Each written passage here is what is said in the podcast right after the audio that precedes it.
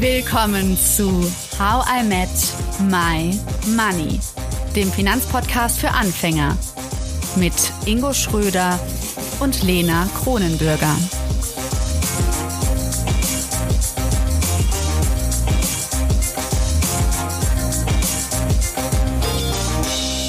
Hallo Ingo. Hallo Lena. Ingo, ich bin mir sicher, du kannst dir das vorstellen, aber alle, die jetzt gerade zuhören, schließt mal die Augen und stellt euch vor, ihr könntet von überall auf der Welt arbeiten. Mittagspause am Strand von San Diego. Ja, ich träume immer noch davon. ich vermisse das Meer. Oder ihr klappt den Laptop auf in einem Café in Bordeaux. Oder vielleicht auch in den Bergen in Norwegen. Das klingt für manche nach verschwendetem Urlaub. Warum soll ich meinen Laptop eigentlich aufmachen, wenn es so schön ist? Für andere ist es aber ein ganz schöner Traum. Mir ist so gerade was eingefallen. Kennst du diese äh, lustige Story von, dass eine ältere Dame aus äh, dem Osten von Deutschland nach äh, ähm, Porto wollte, aber dann in Bordeaux gelandet ist? nee. Weil sie sagte, ich will gerne nach Bordeaux. Und, äh, den Witz kannst auch nur du machen, ne? ich bin ja Ossi. Ich weiß, deswegen sage ich, ich könnte den jetzt aber, nicht machen. Aber es ist, es ist anscheinend tatsächlich so passiert, es ist ja kein Witz. Also, es ist wirklich so passiert. Ach so. Äh, und wie fandest du es dann da? Hat, hat dir es gefallen? das habe ich nicht weitergelesen. Ich fand den Fun Fact äh, sehr lustig. Also viel zum Thema Bordeaux. Aber sicherlich ist es da auch schön und äh, da kann man eine, eine schöne Vocation machen. Ja. Und, äh, wenn man über das Thema Workation spricht, das haben wir ja schon so ein bisschen gemacht, ähm, New Work ist ja auch ein Teil davon, dann spricht man natürlich auch über das digitale Nomadentum und eben auch die Herausforderungen, aber auch die tollen Seiten. Ja, das machen wir heute.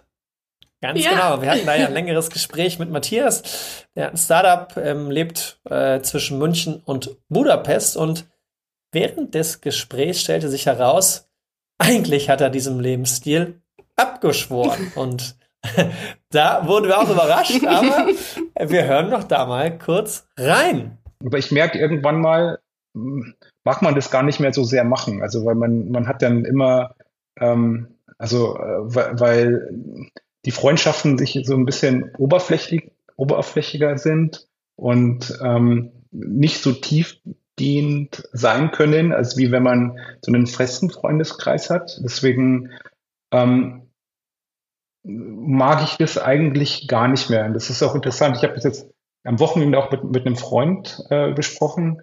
Wir haben gesagt, ähm, das ist einfach ein anderes Leben. Wenn du digitale Nomade bist, dann bist du halt immer auf Achse. Also das heißt, du bist, äh, du weißt nie, wo du arbeitest, ähm, du weißt nie, von wo du gerade deine Podcast-Aufnahme vielleicht auch machen kannst. Ähm, du weißt nicht so die Gegebenheiten.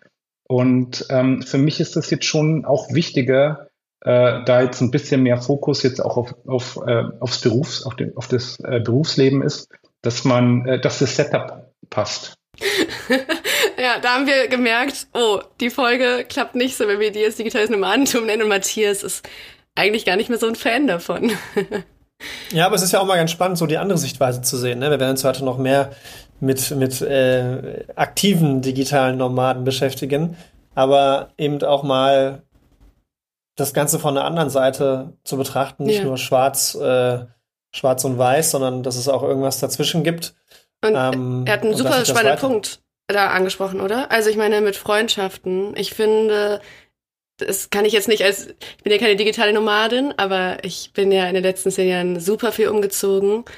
Und das ist mit so mein größter Gedanke. So soll ich auch wieder zurück nach Köln, um eben meine Familie, meine alten Freundeskreis einfach, um die nicht zu verlieren, um weiterhin denen so nah zu sein. Und ich habe aber für mich da was rausgefunden. Ich bin gar nicht der Ansicht, dass man Freunde unbedingt verliert, nur weil man woanders ist.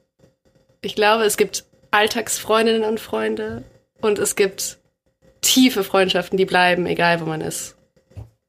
Ja, definitiv. Ich finde, das hat man, oder hatte ich zumindest, wenn man, wenn Freunde aus Köln weggezogen sind und man hat zumindest für mich immer diesen Moment bei, bei, bei wirklich sehr guten Freunden, dass man quasi wieder einsteigt, wo man vor einem Jahr oder anderthalb Jahren stehen geblieben ist, aber trotzdem vielleicht dann zu Geburtstagen, Hochzeiten oder wie auch immer oder Und ich denke, das ist wichtig zu einfach irgendwelchen Zeitpunkten plant man sich diese Freundeszeit ein.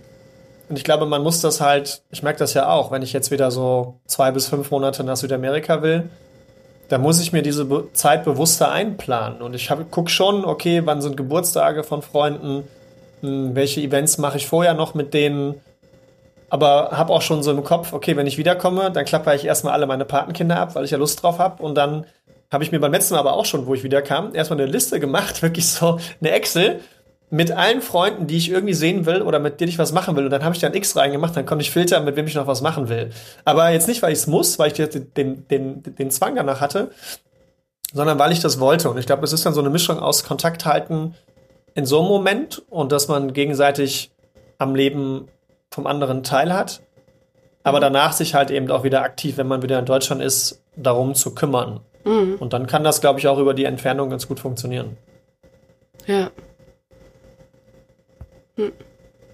Was ich total spannend fand, als wir mit Matthias gesprochen haben, dass er uns ja auch so ein bisschen vorgeführt hat, so das digitale Nomadentum gibt es gar nicht, sondern eher die Erkenntnis, jede, jeder lebt das auch ein bisschen anders. Und deswegen haben wir beide uns ja mal ein bisschen umgehört. Wir haben jetzt also mhm. nicht nur Matthias in der Folge, sondern auch Jerome, Mandy, Tim und Larissa. Und die erzählen uns, was ihre Definition ist vom digitalen Nomadentum, was darin richtig cool ist, was nicht so cool ist. Und vielleicht wird der ein oder andere von euch, der das gerade hört, auch danach denken, das ist was für mich oder auf keinen Fall. Ich bin so bei Matthias, ich möchte gerne einen geregelteren Lebensalltag haben. Ja, und da fangen wir doch mal mit der ersten Person an. Und das ist äh, der Jerome, mit dem arbeite ich auch ähm, im Unternehmensberatungsbereich zusammen. Der unterstützt uns da bei Malwerk. Und ihr habt euch, glaube ich, auch kennengelernt, Lena, ne? Über einen ChatGPT-Workshop. Genau. Du hast ihn zu mir geschickt und deswegen äh, habe ich ihn kennengelernt. Und dann hatten wir ein gutes Gespräch und da ja. hat er mir von seinem Lebensstil erzählt. Genau. Und ähm, da erstmal an dieser Stelle auch vielen Dank an dich, Jerome, dass du uns so mit der Digital Nomad Community vernetzt hast. So äh, kam der Kontakt auch zustande, weil ich ihn auch so kannte, dass er halt weltweit unterwegs ist und gar keinen festen Wohnsitz mehr hatte. Und äh, Jerome gibt uns mal eine super Definition, was ein digitaler Nomade ist und was er auch sein kann. Hören wir mal rein. Hi, ich bin Jerome und Wingman für Unternehmer auf Wachstumskurs mit Fokus auf Digitalisierung, New Work und vielfach auch zuletzt den Weg aus Deutschland heraus. Für mich ist ein Digitalnomade hm, jemand, der es als erstes Mal geschafft hat, ortsunabhängig zu arbeiten. In einem weiteren Schritt hat er es dann geschafft, auch zeitunabhängig zu arbeiten, wodurch es ihm dann auch möglich geworden ist, in anderen Zeitzonen seiner Tätigkeit nachzugehen. Die finanzielle Unabhängigkeit ist deutlich schwerer zu definieren, finde ich.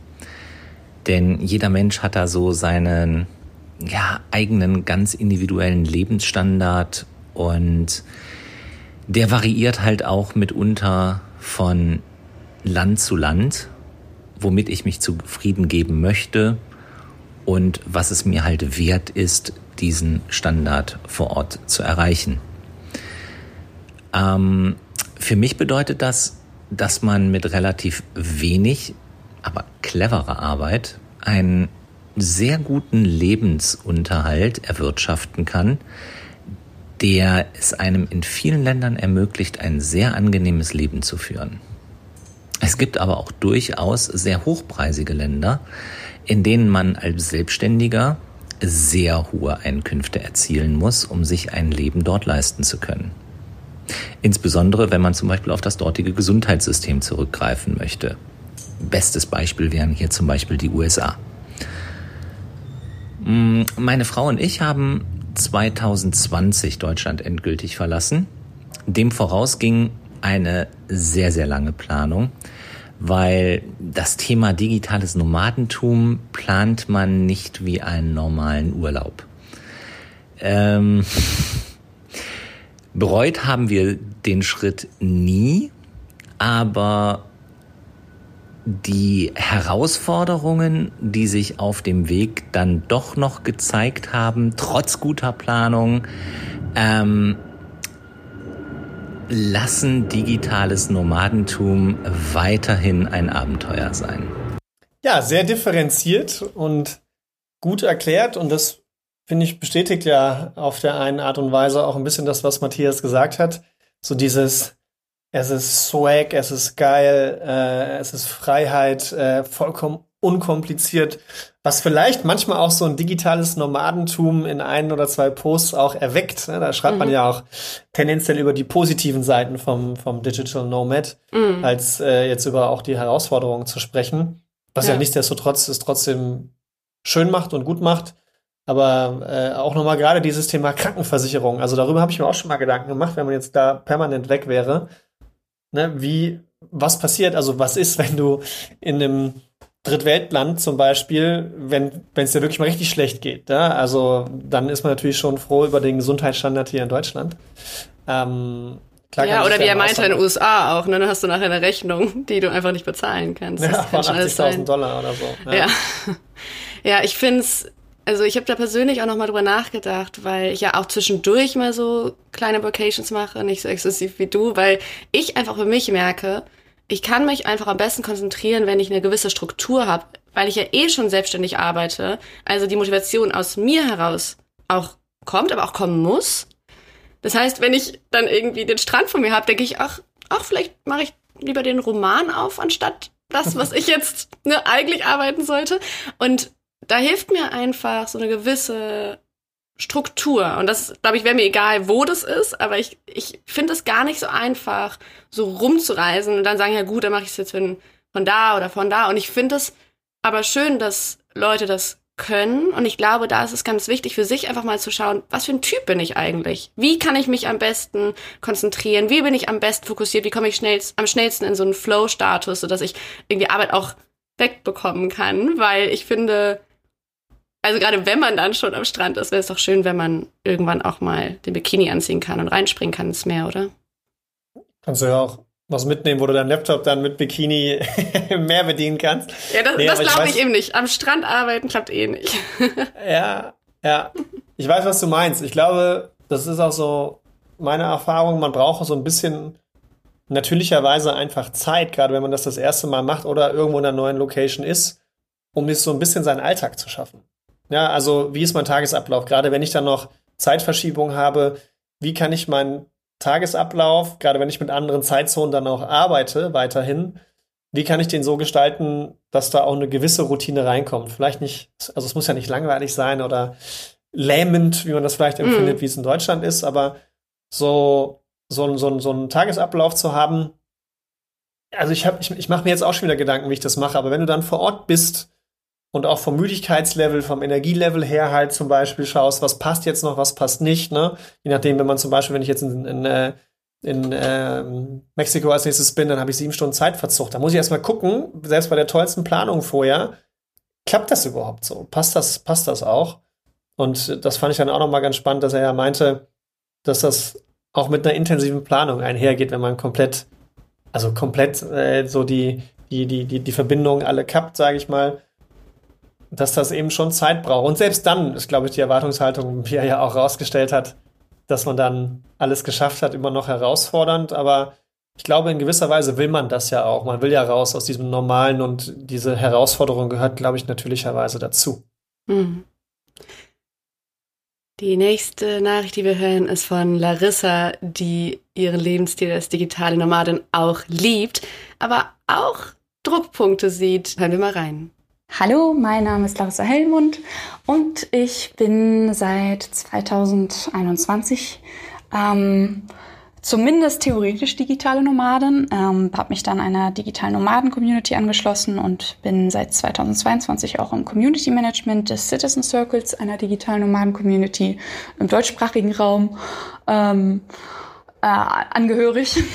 Aber äh, das heißt, ich bin, ich komme viel um die Welt und äh, organisiere viele Events und äh, Veranstaltungen und Workshops für andere digitale Nomadinnen. Ähm, aber ähm, wirklich die Wohnung aufgegeben, also ganz ohne festen Wohnsitz, werde ich erst tatsächlich ab nächsten Monat sein. Davor habe ich mich ja in dieser Grauzone bewegt von ich vermiete mal meine Wohnung unter und äh, vermiete sie dann nochmal unter und komme so dann ähm, um die Welt. Ähm, ja, für mich ist digitales Nomadentum bedeutet ähm, vor allem Ortsunabhängigkeit und eine zeitliche Unabhängigkeit. Ähm, Im besten Fall auch eine Form von finanzieller Unabhängigkeit. Die wird zumindest oft ähm, in dem Atemzug so ein bisschen basierend auf Tim Ferriss Idee äh, von äh, der Vier-Stunden-Woche äh, mitkommuniziert oder in Aussicht gestellt, dass man es irgendwann schafft, unter Palmen zu liegen, nur noch vier Stunden in der Woche zu arbeiten und, äh, und alles ist gut. Ähm, was ich zugleich eben tatsächlich auch als, als kritisch bewerte von äh, dieser Szene, ähm, die sich damit tatsächlich auch viel selbst identifiziert. Und das kann äh, gerade für Menschen, die noch ganz am Anfang stehen auf dieser Reise, ein kleines bisschen, ich schließe mich da nämlich ein, äh, erdrückend wirken. Nach dem Motto, oh wow, ähm, es gibt hier nur äh, erfolgreiche Unternehmerinnen und Unternehmer und ich bin, ähm, ich bin noch nicht so weit. Ich habe Existenzängste, ich weiß gar nicht, wie ich meinen nächsten Auftrag bekomme und ich sitze hier zwar unter Palm, aber ich muss äh, sechs Stunden am Tag arbeiten, um halt irgendwie mein Geld zusammenzubekommen oder auch ich äh, habe solche Sorgen, ich weiß gar nicht mehr, ob ich mir das Hostel noch für weitere Nächte leisten kann. Das sind ähm, natürlich einfach auch bestehende ähm, Themen. Also es ist nicht alles Gold, was glänzt, ähm, aber teilweise sieht sich, glaube ich, die Szene selbst sehr gerne in dem Licht von äh, bei uns läuft alles gut und wird natürlich dadurch auch gefüttert, dass die Außenwahrnehmung auch so stark in diese Richtung geht, nach dem Motto äh, digitale Nomadinnen, ah, die haben das, das sind so, das sind so die Egoisten, die es aber irgendwie für sich geschafft haben und äh, das Maximum of Life sozusagen herausholen. Äh, ja, da muss man teilweise ein bisschen vorsichtig sein, dass man aus dieser Haltung von man äh, ist frei und kann sich sein Leben so gestalten, wie man möchte, nicht irgendwann dabei ertappt, dass man sich auch ein bisschen alleine fühlt in der Art und Weise, dass man eben auch alles selbst entscheiden, gestalten und auch an Ängsten teilweise aushalten muss. Cooler Kommentar. Also A, auch nochmal so ein bisschen Abgesang vom digitalen Nomadentum teilweise. Ähm, aber ich finde das schon ganz spannend auch nochmal, dass dies herausstellt, eigentlich genau das, was wir vorher ja auch schon so in Ansätzen selbst herausgehoben haben, dass es eben doch auch Kehrseiten gibt und dass wenn man mit einer zu lockeren und laxen Einstellung, ich kann, also mir fiel spontan auch den Einstieg in so eine Selbstständigkeit ein, ne? Also äh, du musst den Arsch schon hochkriegen und ähm, ich glaube, so ist es noch gefährlicher, wenn man vielleicht als Angestellter, vorher in Deutschland Angestellte, die vielleicht schon viel im Homeoffice arbeitet, gerade diese, ah, diese Welt vorgelebt bekommt, wie sie beschreibt, ja, dass da so eine Realität geschaffen wird, die aber doch nicht so ist. So vier Stunden die Woche arbeiten und vorher habe ich 40 Stunden die Woche gearbeitet und nur weil ich jetzt Digital Nomad bin, kann ich das auf einmal.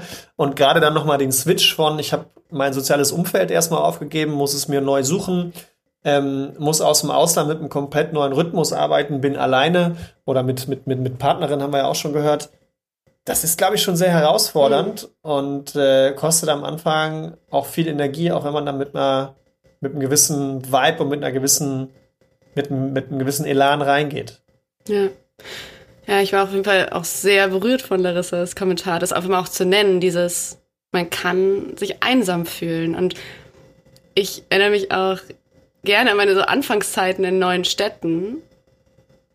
Das war schon immer eine verrückte Mischung zwischen, oh mein Gott, wie cool ich das mache und ich bin echt alleine auch. Natürlich, wenn deine Liebsten nicht um dich rum sind, was machst du denn dann? Und ich glaube, das initiiert einen dann sehr offen zu sein und auf Leute zuzugehen, einfach weil man auch andere Menschen braucht und weil wir, weil wir soziale Wesen sind. Aber das einfach mal so zu benennen, wie Larissa gesagt hat, das finde ich so cool. Vor allen Dingen, weil sie ja gerade trotzdem in dem Atemzug sagt, sie will dieses Leben leben. Also sie hat sich ja dafür entschieden, aber ist eben so reflektiert. Und das finde ich jetzt ehrlich gesagt ziemlich positiv an den digitalen Nomaden, die wir gerade kennengelernt haben schon, weil die alle sehr reflektiert sind. Ja, total. Und für mich nochmal die Erkenntnis, man nimmt sich halt immer mit. Ja, und nur weil ich jetzt Digital Nomad heiße, habe ich deswegen, also ist das jetzt nicht im anderen Land komplett anders wie das ist. Und Ähm, man trifft vielleicht auch auf mehr Leute, die auch für sich mehr allein sein können, trotz so einer Community-Organisation. Ne? Also dieses soziale Miteinander, was man dann doch mal irgendwann braucht. Vor allem vielleicht in der Sprache, die man auch kennt. Ja, also ich, ich merke das ja auch immer, wenn ich jetzt zwei Monate unterwegs war, gab es schon mal ab und zu so Momente, wo du denkst, okay, wenn ich jetzt abends nicht rausgehe, dann hänge ich jetzt im Hotelzimmer ab und was mache ich dann eigentlich? Ne? Freunde kann ich jetzt nicht spontan anrufen. So, und das ist schon so, dass man, dass man merkt, okay, so ein, gerade am Anfang, so ein soziales Umfeld fehlt halt. Und wenn du halt komplett fremde Leute hast, selbst in so einer organisierten Community, heißt ja nicht, dass du mit denen unbedingt klarkommst, nur weil die dir jetzt vor die Nase gesetzt werden. Und äh, das, das, das stelle ich mir schon so vor und das kann ich auch bestätigen, dass man da manchmal so, ich, ich hatte nicht so ein Einsamkeitsgefühl, aber schon so, wo du dir denkst, ach ja, jetzt würde ich gerne einfach einen Kölsch trinken, ein bisschen Karnevalsmusik, ja gut, das könnte ich zumindest das eine noch machen. Das mache ich oft, wenn ich Heimweh habe. Saufen? Nein, Karnevalsmusik hören. ähm, und dann eine Runde Wizard spielen oder so ein Kartenspiel spielen, aber mit Freunden und dann da halt coole Talks zu haben, in alten Zeiten zu, zu schlendern. Mhm.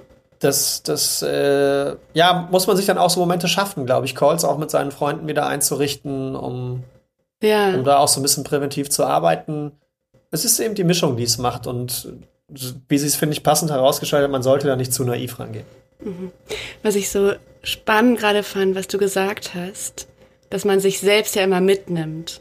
Und das finde ich einen ganz, ganz klugen Gedanken. Und gleichzeitig habe ich die Erfahrung gemacht, dass ein neues Außen, eine neue Stadt, ein neuer Ort, neue Menschen auch neue Seiten an einem hervorlocken können, die man noch nicht kannte. Und das ist, glaube ich, dieses, dieser Reiz, warum vielleicht auch viele vom digitalen Nomadentum träumen. Definitiv.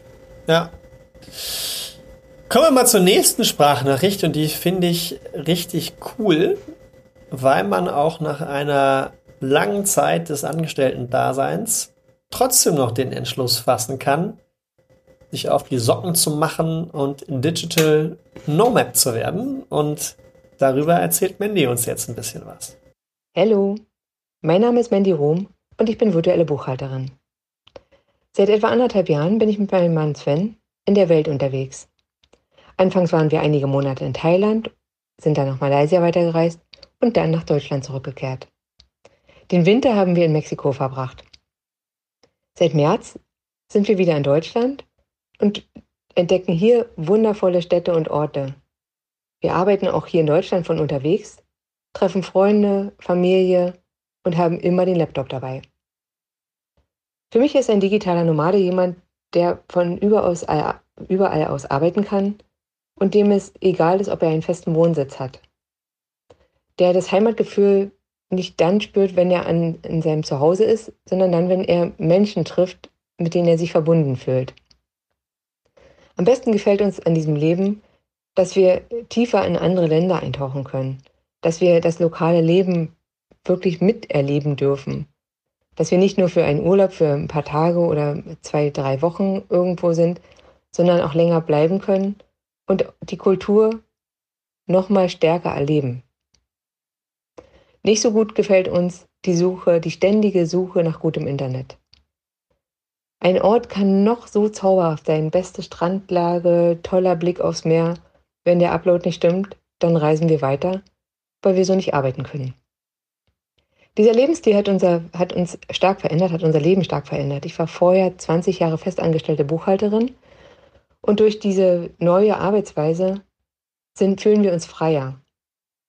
Zum Beispiel in Thailand sind wir morgens um 8 aufgestanden, sind dann zum Strand gegangen, haben Sport gemacht, haben dann gemeinsam gefrühstückt und sind danach ganz entspannt in den Tag gestartet. Dafür waren die Abende natürlich etwas länger, weil Deutschland noch wach war. In Mexiko war es genau umgekehrt. Wir haben uns den Wecker für morgens um drei gestellt, haben dann losgearbeitet und hatten meistens um vier, fünf oder sechs schon die, erste Termine, Term, die ersten Termine mit Kunden oder Kollegen. Das ist toll so, wir haben uns das so ausgesucht, aber man darf auch sehr flexibel sein. Und wir lieben dieses neue Leben, weil es im Winter warm ist und weil wir dadurch so viele tolle Länder erkunden können und trotzdem von unterwegs aus arbeiten dürfen. Ich glaube, das wird aber jetzt die eine oder den anderen ein bisschen so neugierig machen. Hm, angestellte Buchhalterin für so eine lange Zeit, vielleicht könnte ich das auch machen. Das ist eh das Spannende, glaube ich, dass man, dass man, egal wie alt man ist, alles machen kann. Seinen Job schmeißen, noch einen ganz neuen Job anfangen, reisen. Ich weiß nicht. Also ich finde das irgendwie schön zu wissen, das ist nicht den 20ern vorbehalten, sondern das kann man mit 30, 40, 50, 60, 70 auch machen. Ja, und vor allem in einem Job, wo man jetzt tendenziell denken würde, ja gut, die Quittung, die da auf dem Tisch liegen, die muss ich halt sehen und dann abheften. Ja, also wo man tatsächlich auch physischer vor Ort arbeiten müsste. Aber auch da gibt es, denke ich, gerade bei manchen Arbeitgebern Wege und Möglichkeiten, wie man das digitalisieren kann. Verbundenheit fand ich auch noch ganz schön. Also natürlich kann man, glaube ich, auch Leute finden vor Ort, mit denen man verbunden ist, aber das Mindset, vor allem wenn man Leute mit einem ähnlichen Schlag trifft, Digital Nomad und das mal versucht, ich glaube schon, dass da eine ähnliche Energie, natürlich personenabhängig, aber die Tendenz zu einer ähnlicheren Energie schon da ist und dass man dann eben vielleicht auch eine andere Art von, von Verbundenheit spürt und dann eben auch eine andere Art von von Leben und von Lebensqualität, Freiheit hat sie ja auch von gesprochen. Mhm. Ähm, da nochmal über persönliche Kontakte auch, auch andere Kulturen hat sie ja auch erwähnt, da auch nochmal für sich kennenlernen kann. Aber das ist ja generell beim Reisen so. Was gefällt mir da? Aber ich glaube, Reisen und Urlaub machen und da eine Kultur kennenlernen oder irgendwo mal zwei, drei, vier, fünf Monate zu leben oder länger, ist nochmal eine ganz andere Hausnummer. Hm. Ja. Ja, dazu, das hat Jerome auch ganz schön gesagt, dass man sich auch wirklich da einbringen kann und vielleicht sogar auch sollte, wenn man irgendwo länger wohnt, dass man dann nicht einfach nur die guten Sachen mitnimmt als digitale Nomade, sondern auch sagt, hey, ich gebe mal der dem Dorf was zurück oder vielleicht spende ich dem mal was oder oder oder also dass man einfach sagt, ich ich pack mit an und ich integriere mich auch, selbst wenn ich hier nicht für immer wohne. Was ich bei Mandy jetzt noch spannend fand, war, dass sie ja auch in Deutschland umherreist. Also sie ist auch digitale Nomadin in Deutschland. Das ist etwas, was man, glaube ich, schnell vergisst. Es muss ja nicht immer weit entfernt sein. Ingo, wir haben ja am Anfang schon Matthias gehört. Wir beide hatten ein längeres Gespräch mit ihm und du hast ihm eine super spannende Frage gestellt. Die würde ich gern mal mit allen jetzt teilen. Wenn man jetzt überlegt, digitaler Nomade zu werden und du warst es jetzt ja lange Zeit und bist in so gerade in so einem Übergangsprozess. Was sind denn so deine Learnings für dich? Was würdest du, wenn du jetzt nochmal digitaler Nomade werden würdest? Was würdest du verbessern für dich? Was würdest du anders machen? Was würdest du als Tipps mitgeben, die du gerne mal gehabt hättest, als du damit angefangen hast? Mhm. Ähm, also ich würde, glaube ich, viel, also ich habe, glaube ich, früher hätte ich viel mehr versucht mitzunehmen. Also irgendwie, weiß ich nicht, wenn da irgendwie ein tolles Museum war oder ähm, irgendwie, weiß ich nicht, einen Berg besteigen oder irgend sowas. Ich hätte das alles versucht, alles mitzunehmen, weil ich, ich hätte mir gedacht, dass ich da nie wieder zurückkomme. Und ich glaube, jetzt mittlerweile würde ich das irgendwie viel entspannter sehen und würde mir sagen, okay, du musst nicht alles machen. Ähm, es ist okay, dass du manche Sachen nicht machst und ähm, ich wäre um einiges entspannter. Ähm, genau. Und ich würde vielleicht, ich würde vielleicht versuchen, mehr Sprachen zu lernen. Ich glaube, das, äh, das wäre vielleicht nochmal ein Learning, ähm, was ich, was ich vielleicht nochmal anders machen würde. Ich habe ähm, Portugiesisch gelernt. Ich habe eine Zeit lang in Brasilien gelebt ähm, aber zum Beispiel Spanisch nicht und es tut mir ein bisschen leid. Ich hätte gern, ähm, dass man versteht Spanisch, aber halt ähm, sprechen ist dann, glaube ich, noch was anderes. Ingo, bist du in bester Gesellschaft? Du lernst ja auch gerade Spanisch. Ja, ich fange andersrum an. Ich würde danach dann mal Portugiesisch versuchen. Achso, ich dachte, du bist aber danach digitaler Nomade. ja. ja. aber dieses, äh, also Sprachen lernen, ja, also da hätte ich schon mal zumindestens, wenn man mich dann als digitaler Nomade so als halber, würde ich jetzt mal sagen, bezeichnet, da bin ich zumindest da. Das Thema Kulturen, da bin ich noch gar nicht drauf, weil ich habe eben genau dieses, ich mache nur vier Stunden nicht, sondern äh, ich bin schon die Woche über eigentlich, gerade wenn man immer früh aufsteht, viel beschäftigt. Und dann bleibt eigentlich nur das Wochenende übrig, um Kultur zu machen und manchmal hat man auch keinen Bock darauf. Ähm, aber ich glaube, wenn ich irgendwo an einem Ort länger bleiben würde, bei mir war das ja so, dass ich immer wochenweise switche, dann wenn ich es schon, also wenn ich so zurück überlege, was so die Highlights waren, dann waren es häufig die Sachen, die ich mit irgendwelchen Einheimischen gemacht habe, die ich kennengelernt habe. hm. und da so kulturelle Dinge mitzunehmen und das einfach aufzusaugen und nachher so ein, auch wenn man mal zurückkommt nach Deutschland, so ein Potpourri an äh, Best-ofs von Kulturen hat und das in sich selbst so aufsaugen kann und es vielleicht auch in Deutschland anwendet. Hm. Ja. Ja, was ich immer schön finde, grundsätzlich auch beim Reisen, ist, dass ich dann immer meine Neugierde nutze, um dann was über die Geschichte zu lernen oder mir dann mal zu merken, wo auf der Landkarte ist das überhaupt, weil ich finde es so von zu Hause, vom, vom Wohnzimmer aus, das alles so zu lernen, gar nicht so einfach. Aber wenn ich dann vor Ort bin, dann ist mein Gehirn auch ganz aufnahmebereit für, für solches neues Wissen. Hm. Ja, ganz, ganz spannend. Also an alle, die, die Digital Nomads werden wollen, berücksichtigt diese Tipps. Und äh, apropos Tipps, wir kommen jetzt mal zum Tim, der sich selbst nicht als äh, Nomade bezeichnet, sondern als Siedler. Äh, hast, du da, hast du das Brettspiel mal gespielt, Lena? Nee, aber ich weiß, es ist sehr beliebt. naja, auf jeden Fall bezeichnet Du? Bist du ein Siedler? Bist du ein Siedler? Ich habe ich, ich hab das auf dem PC damals gespielt. Ja, immer ja, schon wieder digital gewesen, Ingo. Weißt du, du warst mhm. immer schon einen Schritt mhm. voraus. Digitaler Siedler. Genau, und äh, Tim ist digitaler Siedler und äh, ähm, neben diesem anderen Merkmal oder dieser anderen Bezeichnung bringt er noch ein anderes markantes Merkmal mit, über das wir noch gar nicht gesprochen haben. Also Ohren gespitzt und wir hören mal Tim zu. Tim Schimoy hier, Gründer des Citizen Circles, einer Community für ortsunabhängige Gründer und Gründerinnen.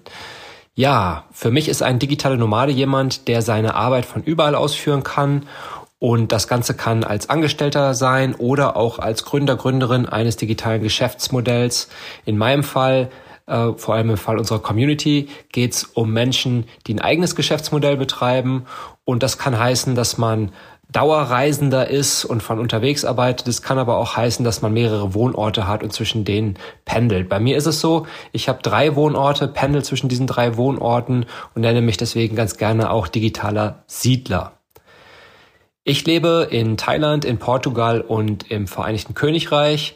Und das Coole ist, dass ich immer wieder, wenn ich an einen anderen Ort zurückgehe, dass ich dort schon mein festes Netzwerk habe, aber es hält mich trotzdem frisch im Kopf. Ich habe immer wieder neue Impulse. Ich lebe nicht so den einen Lebensstil, sondern ich lebe im Grunde drei Lebensstile abwechselnd. Und das sorgt immer dafür, ja, dass ich total äh, wieder in eine neue Welt abtauche, wenn ich nach ein paar Monaten wieder in das andere Leben wechsle. Gleichzeitig habe ich aber trotzdem Freunde vor Ort. Ist also nicht so, als starte ich immer wieder bei Null. Was mich an diesem Lebensstil nervt, ist natürlich, dass man schon auch vieles immer organisieren muss, äh, dass man sich um Dinge kümmern muss, wie zum Beispiel die Vermietung eines Zuhauses, äh, wenn man an einem festen Wohnort ist, muss man natürlich weniger organisieren, muss auch nicht immer so viel Gepäck mitnehmen. Äh, Im Zweifel brauche ich alles dreimal. Von daher, das ist natürlich manchmal ein bisschen nervig, aber die Vorteile überwiegen bei weitem. Ähm, ich würde sagen, was auf jeden Fall ein großer Einfluss ist bei diesem Lebensstil, ist mein Minimalismus. Ich komme mit wenig aus, ich brauche nicht viel. Ich gebe zwar schon relativ viel Geld aus, aber das vor allem für gutes Essen und äh, für die Reisen selber. Aber ansonsten brauche ich kein Auto, ich brauche auch kein großes Haus und deswegen kann man sagen, mein Lebensstil hat mich zum Minimalisten gemacht und darüber bin ich auch sehr froh. Vielen Dank. Lena, welches markante Merkmal haben wir bisher noch nicht gehört, was Tim gesagt hat? Ehrlich gesagt waren es zwei, oder? Minimalismus und eben verschiedene Wohnorte haben und nicht immer nur mit dem Rucksack unterwegs sein zu müssen. Ja, definitiv. Also das mit den Wohnorten, ja, auch, auch andere Freundschaftskreise dann zu haben, andere, einen anderen Lebensstil ja, vielleicht nicht, aber eben dazwischen zu wechseln, dann hat man auch so einen gewissen, so eine gewisse Abwechslung. Natürlich auch Herausforderungen, die damit entstehen. Definitiv.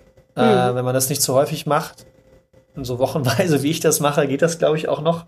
Dann ist das ganz angenehm, aber auch eine Herausforderung natürlich. Ne? Ähm, Im Endeffekt muss man dann auch die Freunde, die man da hat, neben denen, die man dann vielleicht noch zu Hause hat, noch zusätzlich pflegen. Hm. Ja. Wir hatten einen Hymnhörer, der uns geschrieben hat, dass wenn wir darüber reden, über das Thema, was wir heute machen, dass er sich dafür interessiert, was mit den Steuern ist. Und das ist ja auch so eine Frage, die mich umtreibt, weil ich steuermäßig äh, das ja nicht so einfach fand, wie ihr wisst, in die USA zu ziehen. Also holt euch auf jeden Fall eine Steuerberaterin oder einen Steuerberater. Das ist ja immer noch mein Tipp. Ich habe aber Tim gefragt, wie er es macht Und er sagt, dass er steuerlich immer in dem aktuellen Wohnland gemeldet ist. Und aktuell ist das Thailand, weil er dort die meiste Zeit des Jahres verbringt. Also sechs Monate pro Jahr aktuell. Er aber jetzt überlegt, ob er sich ein neues Wohnland sucht und äh, nächstes Jahr nach Portugal umzieht und sich dann da meldet steuerlich. Auf jeden Fall wirklich deinen Tipp, nicht unbedingt auf eigene Faust machen, sondern holt euch externe Hilfe. Das ist nicht so easy peasy, wenn man, glaube ich, nur mit dem Laptop unterwegs ist. Ja, vor allem hilft dann auch kein, Minimal kein Minimalismus mehr. Ja.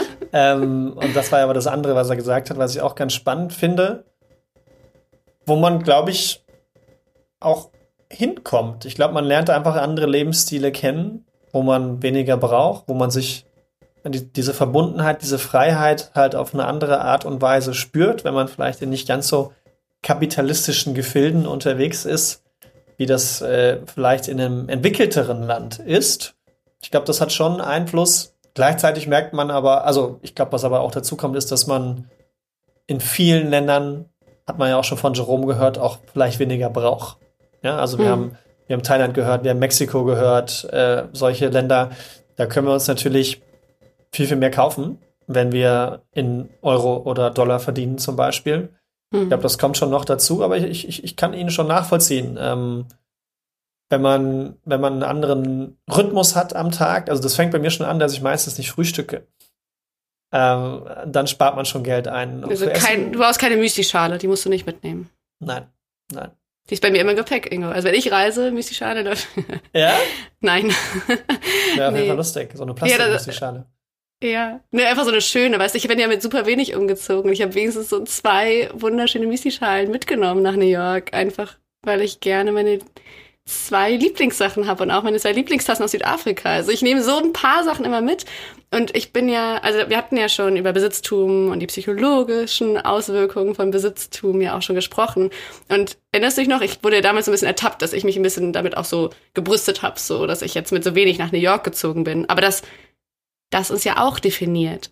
Ne? Also, dass man dann sagt, hey, ich brauche so wenig. Und was ich so spannend finde, ist aber dann, wenn man nochmal auf so emotionale Besitztümer schaut. Also wenn ich bei meiner Familie in Köln bin und dann sehe ich zum Beispiel den alten Spiegel meiner Uroma, den ich da gelassen habe, weil ich ihn natürlich nicht verkaufen wollte, bevor ich nach New York gezogen bin.